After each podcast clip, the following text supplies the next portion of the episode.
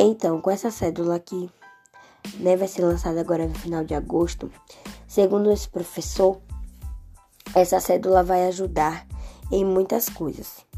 E, por exemplo, né, em relação a esse auxílio emergencial, que pessoas ficam horas e horas na fila para quando chegar na boca do caixa não conseguir é, sacar por conta da falta da cédula, das cédulas. Nem todo mundo consegue sacar no, no, dia, no mesmo dia. Então, é, são em pontos como esse que vai ajudar. Porém, as pessoas estão se perguntando, né?